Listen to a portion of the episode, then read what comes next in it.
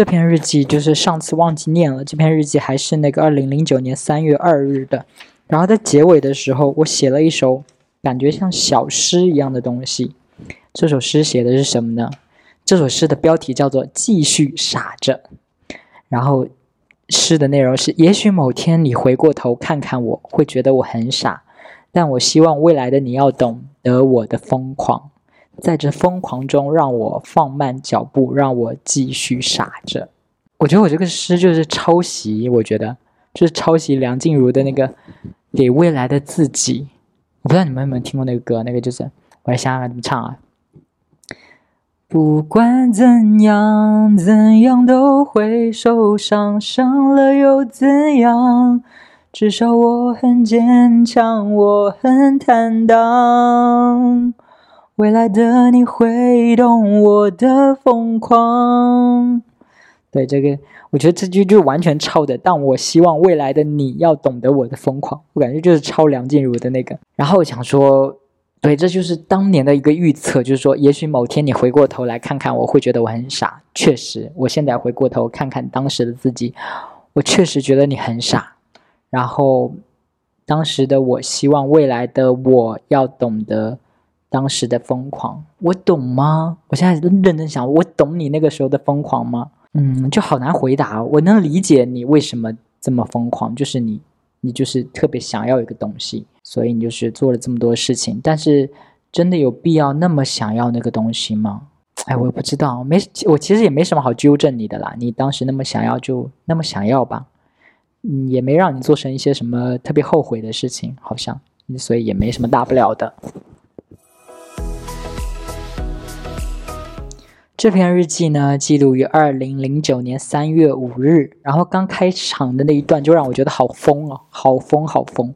我开始念那个日记的第一段，他说：“啊，不是他说，日记里说，在雨中漫步很有情调。刚才撑着伞漫步在红山桥上，又在想，上帝是不是要我从那儿跳下去？也许是觉得奇迹真正发生，总会在一个特别的情境吧。”好疯啊！我觉得就就是没有逻辑的下场，因为我这我在设想的一个逻辑是什么？我设想就是说我从这里跳下去，我从这个桥上跳下去，上帝可能就会实现我的愿望。但真的是这样吗？跳楼就可以实现愿望吗？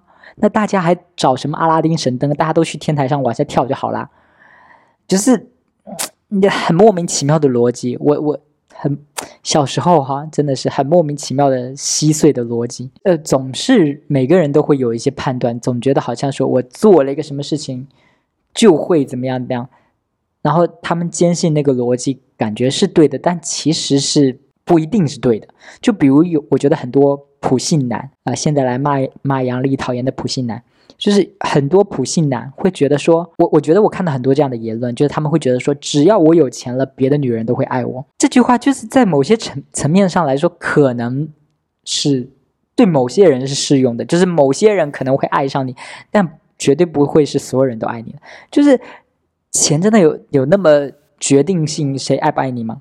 就比如如果马云那么有钱，你会想和马云；王思聪那么有钱，还不是要给那个什么孙一宁当舔狗？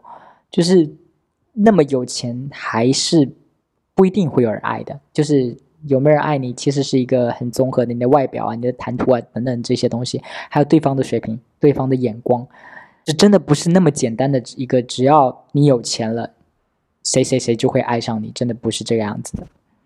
然后日记再往下就记到一段我跟我妈的一个相处的过程，那是我高几的时候啊，高一吗？零九年高一的时候吗？忘记了，反正就是我妈在家照顾我，呃，负责我的生活起居这样子。哦，我为什么要这样讲？感觉很莫名其妙。因为后来她就去工地了，我就是一个人在家。但是这段时间她还在负责照顾我的生活起居这样子。嗯，我就在日记本里抱怨说，我初三的时候觉得我跟爸妈一点隔膜都没有，可现在才高一没过多久，我就因为我向往的生活跟爸妈巴拉巴拉巴拉巴拉。哎，呃，这这个话讲的乱七八糟，反正大概就是我初三的时候觉得说我跟爸妈的关系很好，但是我现在才高一没过多久，然后我就觉得我对爸妈有那种不爽了，你知道吗？呃，可能不能说爸妈，主要是对我妈，因为我是跟我妈生活在一起的。我在日记本里是怎么抱怨的呢？到家的时候，妈妈说这么早回来啊，然后这句话我都听腻了，没进门我就知道她要说这句话，所以我没理她。好过分呢，我就是我妈只是说，哎，这么早回来啊，就是我妈可能每天我回到家，她都说这么早回来啊，然后我就觉得啊，怎么又是这句话？每天都是这句话，但我妈这句话其实没有什么恶意啊，她就是。一个打招呼的方式，我就没理她。然后我妈可能觉得还要再多说一点什么吧，我妈就说：“你是不是逃课了？”然后我心里就在翻白眼。只不过早了十几分钟，怎么会是逃课呢？一节课怎么可能只是早十几分钟而已？就是可能因为公交车比较快或者怎么样之类的。然后我妈说：“你是不是逃课了？”我就觉得我妈是在没话找话，怎么可能？你为什么问这么白痴的问题？我当时内心的就是这种感觉。我就跟我妈说：“你自己打电话问好了。”我就呛我妈哎。他说：“你是不是逃课？”然后说：“你你自己打电话问学校好了，就没必要嘛，对不对？你干嘛这么冲呢？这个小伙子，你就可以说没有啦，就是公交车早到或者什么，就就解释就好了，干嘛这么冲？说你自己打电话就好了。”我后来呢，就去挂 QQ，戴着耳机听着音乐。哎，我忘记我是不是在房间里一边听音乐一边写作业，然后我妈就说：“做作业还听音乐啊？”我就知道我妈就是要开始刁难我了，我就很不耐烦说：“嗯。”她又说：“一心几用啊？”我就又不理她，我就想说：“我我听音乐，我没有耽误我做我写作业，我不可以吗？反正我我内心就是不耐烦，我就觉得干嘛这样子，管那么多干嘛？”我妈又说：“你最近学习越来越不积极了。”我也不知道怎么回，我就想呛她吧，我就说：“本来就没这么积极啊。”然后我内心心里想说：凭什么我一定要积极？凭什么是我积极？啊，就就很呛。我就觉得这个地方我还心挺心疼我妈的耶，就觉得从日记的描述里面就可以看出我有多不耐烦。我最近看了那个《请回答一九八八》跟那个《俗女养成记二》，里面有好多就是亲情的让人感动的瞬间。然后看到那些瞬间的时候，我都会想着：哎呀，是不是该回去陪陪我妈了？这样子。而且电视剧里的那些感动的瞬间，通常都是主角做了什么，孩子做了什么，以为爸妈会怪罪孩子，但爸妈没有怪罪。然后这种就是这种双方都带着歉意和愧疚的时候，是最容易感动的。就是你觉得你做的不够好，然后爸妈觉得爸妈做的不够好，双方都觉得自己不够好，然后这种愧疚、这种歉意的时候，是最容易飙泪的。但是电视剧是美化过的啦，就是他们会把那些值得感动的地方拎出来啊。可是现实生活中不会，不会都是这样子的。我看了这个电视剧嘛，我就还沉浸在说这种，哎，我是不是应该多回家陪陪妈妈这种的心情里面。可是有一天呢，我妈跟我聊微信，我妈那天主动跟我问一些问题，就是她想要在 Boss 直聘上面找工作。她不太懂得怎么操作那个 boss 直聘，他就问我说怎么操作，我就跟他讲说该怎么怎么操作啊，应该那样那样这样这样那样什么的。聊着聊着他就说不聊了，公交车坐过头了，晕死了。然后我想象我妈的语气，我就觉得她这句话是在怪罪我，她就哎不聊了，公交车坐过头了，哎晕死了。我就觉得他这句话是在怪我，就是怪我为什么要跟他聊这么多，导致他坐过站，好像。他坐过站是我的错，我觉得他语气里就是这个样子的。我就问他说，我还回他说，哎，那你现在到对面换乘了没有？我妈就没有理我，就没有回我这个问题。他一整天过去了，他都没有回我这个问题。我就觉得这个更印证了他是在怪我。他就觉得我懒得理你了，都是你害得我坐过坐车坐过站了。然后我就瞬间清醒了嘛，我就明白说，请回答一九八八跟《俗女养成记二》里面的那个亲情的感动的瞬。感动只是某些瞬间。如果你和家人长期生活在一起，一定是会有很多互相指责的地方。比如说，我妈自己坐过车，自己坐车坐过站了，还要怪我这样子。然后就发现真的是距离产生美。就比如说大学同学的时候住在一起的时候，我真的很很受不了我的舍友，哎，就就觉得生活习惯啊、卫生啊、吵闹啊等等的。就觉得大家都好烦，好嫌弃。可是毕业之后，大家不住在一起，然后有一起聚餐的时候，就就会觉得，哎，还蛮挺，还蛮开心的，就挺愿意一起聚餐的，就挺愿意一起碰面的。就发现说，人和人的关系其实是要保持不同的距离的，要要找一个合适的距离，就最合适的频率。有些人可能就是适合一周见一次，有些人就是适合一年见一次。就不要觉得你跟你的朋友一周见一次，然后每次都很开心，就觉得说啊，那我们每次见面很开心，我们是不是就很适合合租，每天一起生活？这不一定，真的不一定。真的，你就是你想要保持双方都开心，你一定要找准一个距离，找准一个那个频率，就是才能保持是在最舒服的状态。太近了或者太远了，可能都不会舒服。然后日记们再往下呢，是陈帅中午的时候跟我说：“真想不出来未来谁会嫁给你。”就是陈帅对我说，他就觉得说：“嗯，谁以后会嫁给我？就感感觉看不出来。”然后他又说：“如果你要嫁的话，我就娶你。你真可爱。”你说我这后面我爱上他能怪我吗？就他对我说这种话，哎，他说以后就是哎，真想不出来以后谁谁会嫁给你。但是如果你要嫁的话，我就娶你。你真可爱。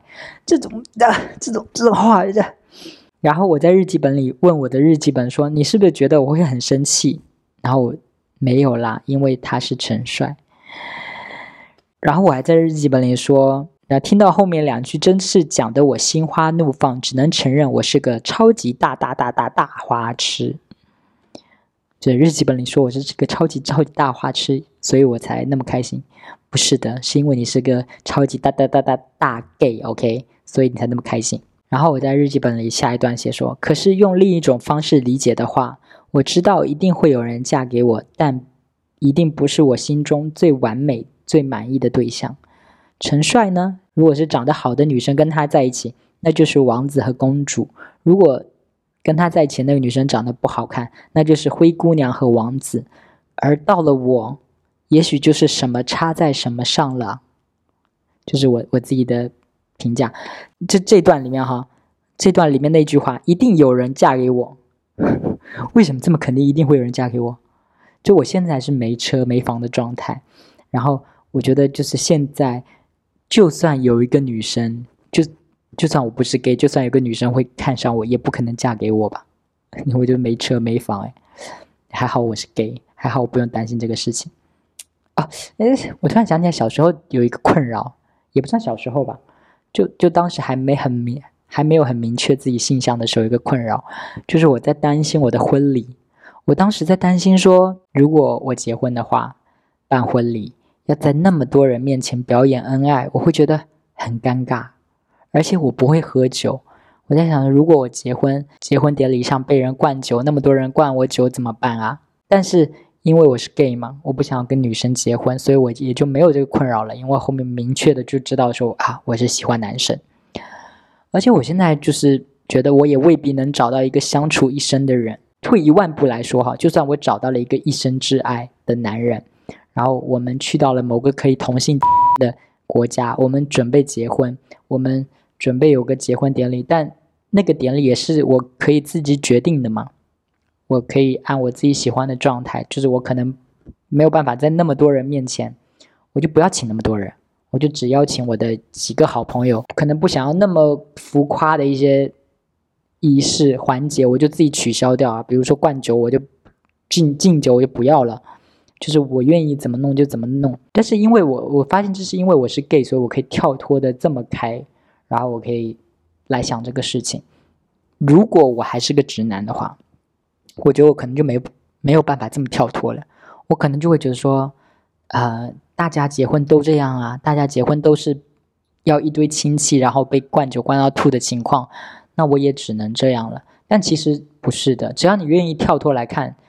有很多东西是可以被打破的，因为我感觉好多人就是照搬前人的，就是啊，人家说结婚你要放个剪子，要要去接亲，要有这些仪式，有的没的，然后你就觉得说，那我也这样子，好啊，就好就觉得好像一定要这样子，但其实不是的，婚庆公司其实没那么死板的。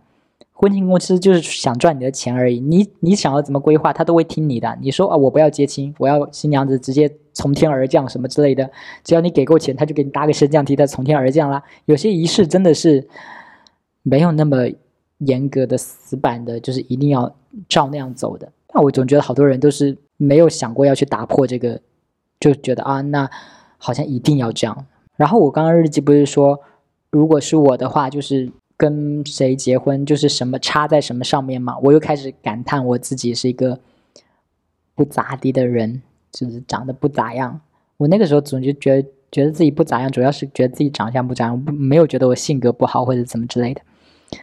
嗯，可能也有吧，觉得自己有点唯唯诺诺的。啊，但是这个不重要，我接着往下，就是就是就是我又在日记本里开始自怨自艾。就觉得说，世界上六十亿人，为什么爸妈就相遇了呢？为什么要在那个时间结婚呢？只要时间偏差一点点，我就不会被世间的困扰所困扰了吧？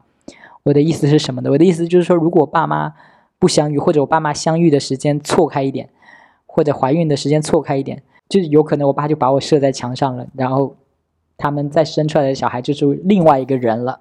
我就不会被出生在这个世界上，我也就不会被这个世间的困扰所困扰了。我有在日记本里说，为什么只生了我一个？如果有个兄弟的话，我会有勇气结束这个困扰吗？似乎还是没有勇气。我总是这样，根本不够资格。我还没痛苦到想死，我凭什么可以得到上帝的可怜？我太贪婪了。就是日记本里记得说我，我感觉我就是过得不开心嘛。然后，呃，因为爸妈要照顾，可能未来要赡养，所以我不能擅自自杀。然后我就一个假设说，如果我有个兄弟的话，我就有勇气自杀了嘛？因为就是爸妈有人赡赡养了嘛。但其实也不是，我就说，我还是没有勇气。我总是这样，根本不够资格。我还没痛，我觉得这句好棒。我还没痛苦到想死，我凭什么可以得到上帝的可怜？我还没痛苦到想死，凭什么可以得到上帝的可怜？这句话对自己说，其实是蛮有，是不是有点英雄主主义的感觉？个人英雄就就觉得你一定要惨到一个一定的境界，再被拯救。只要没有惨到那个境界，你就没有资格被拯救，大概是这个意思吧。呃，然后下面一段又说：“我真的永远得不到我想要的生活了吗？我要怎么做呢？”我真的永远得不到我想要的生活了吗？哇，这个问题真的是太深奥了。我真，我难道真的永远得不到我想要的生活了吗？这是不是有很多人都会在内心问自己的一个问题啊？因为我知道，就是如果你在过八十分的生活的话，你一定是会想要一个九十分的生活。然后，如果等你过上了九十分的生活，你可能又会想要一个一百分的生活。我觉得大部分人应该都会这样吧，都是会对自己现在生活有不满意的地方，然后想要的生活肯定是超过你现在过的生活。应该很少人会觉得啊，我现在生活就是完全就够了，没有再多奢求什么了，就满意了。应该不太有人是这样子的吧？所以应该是大部分人都得不到自己想要的生活。就是如果你觉得你的生活，没让你满意的话，你不要觉得孤独，就是不是只有你这样，应该这个世界上大部分人都没有过上自己想要的生活，你不是一个人。这篇日记呢，记录于二零零九年三月十五日。日记的第一句话是：有太多话想说了，但一周但一周内为了早睡就没写，堆到现在有些感觉都没了，把记得的写下来吧。就三月十五日是个周日，然后我上面有写，有记录了我写日记的时间是二十二点三十五分。就是因为平时有作业嘛，然后高中生的作业你们也知道，就是比较多啊，不对，当年是比较多了。现在双减之后，是不是高中生也没啥作业了啊？我不知道，就是当年高中的时候就作业很多嘛，作业都写不过来，我还想要写日记，于是就是很多当下的感受没有办法及时记下来。我就堆到了这天三月十五号的星期日的晚上十点半才开始写，然后就说有些感觉可能都没了，只是把记得的那些感受写下来吧。然后第一个记的内容是关于肚脐的，我觉得这个还蛮有意思的，就是我的句子的开头是很喜欢长长的肚脐，长是因为身体的修长和性感的瘦，李庆伟应该有这样的肚脐。他真好啊，身材 very good，脸蛋也不错，他的身材加他的发型，有时候会让我觉得他的魅力超过陈帅，他会幸福的。然后下面一段是写陈帅，没有长长的肚脐，但有完美的脸蛋。我对他的第一印象跟李庆伟相比，巴拉巴拉巴拉巴拉巴拉巴拉巴拉巴拉巴拉，哎，算了，后面不重要。后面一句话是，但陈帅也许身材也会变得好吧，他也会幸福的。啊，这这这这两段有好多想吐槽的点，就是。诶，长长的肚脐很性感，这一点，我觉得这是一个非常有意思的观察，非常有意思的结论。就是通常正常身高的人，或者他是个胖子的话，他的肚脐是不会是长长的，都得是那种很高的人，然后他的肚皮很瘦，然后你知道那个整个肚皮是平的，是紧贴着腹肌的那种，才有办法那个肚脐眼是长的。我看到这个长长的肚脐，我第一个想到的人是那个阮经天。我记得我好像很多年前在网上搜他的照片，然后看到的。我我我觉得我会这么记的那个原因，应该也是阮经天。我记得可能那个时候在网上搜阮经天的照片，然后他有一张可能是只着内裤的 CK 的，然后就是有露出上半身，他的肚脐就是长长的。对这个点就是很，我觉得这个点很棒哎，就是通常别人说什么性感都会讲说什么呃胸肌很大啊、腹肌很多啊，或者臀很翘啊，但很少人会讲到肚脐很长这个点，就很少人会观察到这个，这个还蛮有意思。然后我刚刚念的那两段嘛，不是分别讲了我那两个帅哥同学，然后第一个是李庆伟，就是叭叭叭描述了一堆他的。外貌情况就说他会幸福的，然后另外一个是陈帅，也是巴拉巴拉描述了他一堆他的外貌，然后就说他也会幸福的，然后我就觉得，哎，我判断一个人会不会幸福的标准就是说他好不好看呢？就就很庆幸，还好我不是上帝。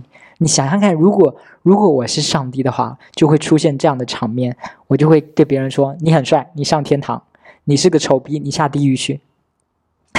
就这种很荒谬的事情，然后天堂都被帅哥占满了，地狱里都是丑八怪，整个天堂就是我的后宫，地狱的魔鬼就很嫉妒，魔鬼就率领丑八怪来攻打天堂，瓜分帅哥，天下大乱。OK，又又跑偏了，开了一个小脑洞。嗯，接着往下念是。政治课上，老师没看名单，居然把我叫起来了。是因为不去培优的申请书，还是他记住我了？不希望他记住我，我希望某天他发现有个帅哥，那是谁？那是我，那样记住我。就是呃，我前面有讲到，就是学校有组织让成绩比较好的同学去多，就是我们好像是每周三下午会有一节自习课。嗯，然后那个培优课就是我们这些成绩比较好的人就不要上那个自习课了，就直接去上那个培优课。我我印象中记得没错，应该是这样子。然后我上一次不是纠结吗？我上一篇日记有说，我纠结说我到底要不要去参加这个培优班。然后我可能是没去吧。然后我就我去看我日记这边就写了，因为不去培优的申请书，可能我就写了一个申请书，说我不要去。然后然后政治老师居然记得我名字。我就想说，是因为我提交了这个，所以他记得我名字吗？我不知道哎，就是被被老师记住名字还蛮难得的一个事情，所以我还特地记下来。不过我现在都已经完全不记得我高中时期的政治老师是谁了呀，我都完全没印象，我都想不起来那个政治老师是男的还是女的了。谁是我的政治老师？真的是，哇，那才十二年前，我怎么会 一点印象都没有了？然后日记接下来一段呢是：如果夜光神杯里的神杯落到我的手上，我会对神杯许的愿望是，就是又是一个幻想。前面幻想说，上一次幻想说我如果得到了一千万，我会怎么花？这次幻想说，如果我得到了夜光神杯，我会怎么使用？嗯，我记得我之前提过，算了，我再我我再我再说一遍，就是夜光神杯是张庭演的一个电视剧，一个古装偶像剧那种的。它的设定其实就是阿拉丁神灯一样的设定，就是有一个神灯，然后它可以就是啊不不过这里是神杯啦，神杯，你就拿到了神杯，你可以对着神杯许愿，然后它可以满足你三个愿望。嗯，然后我许的愿望是一第一条愿望第一个让我长成世界第一帅哥，什么魔法都破不了，再也改变不了。我觉得这个愿望许的非常的蠢，就世界第一帅哥这样的 title，就这样的名字，就怎么这这基本就是古装剧里会出现的词，什么天下第一高手啊，天下第一美人呐。但是这个词就很不科学，就很不现实。就是现在，right now，不管你是谁，只要你在听这条播客，说出你心目中的世界第一帅哥是谁，你脑海里是不是也闪过了很多人的面孔？就是帅不帅这件事其实是蛮主观的，就外貌这件事没有办法天下第一啊。你你可以，你心中有一个第一，但是不会有一个可以衡量的标准，就是说。他就是第一名帅哥。经常我们不是会有那种什么二零二一年呃性感男星排行榜，那个排行榜也是会实时跳动的，而且那个排行榜也只是代表了一部分，可能代表那个编辑的想法吧。这个 title 就是很主观的，就是我如果我向夜光神杯许愿说我要变成世界第一的帅哥，那这个世界第一的标准是谁来定啊？如果以神灯来定的话，他觉得最帅的会不会是另外一个公的神杯啊？然后我说我要变成世界第一帅哥，然后他就把我变成一个杯子，我就变成了一个杯子哎！我这就是这种这种愿望不能乱许，OK？就是警告大家不要乱许说世界第一的帅哥这种主观的东西不要凭世界第一，你这个标准就是嗯嗯嗯嗯嗯不科学。神灯可以按他的理解来理解这个世界第一，你有可能就变成一个杯子，好不好？然后呃，第二条就是说。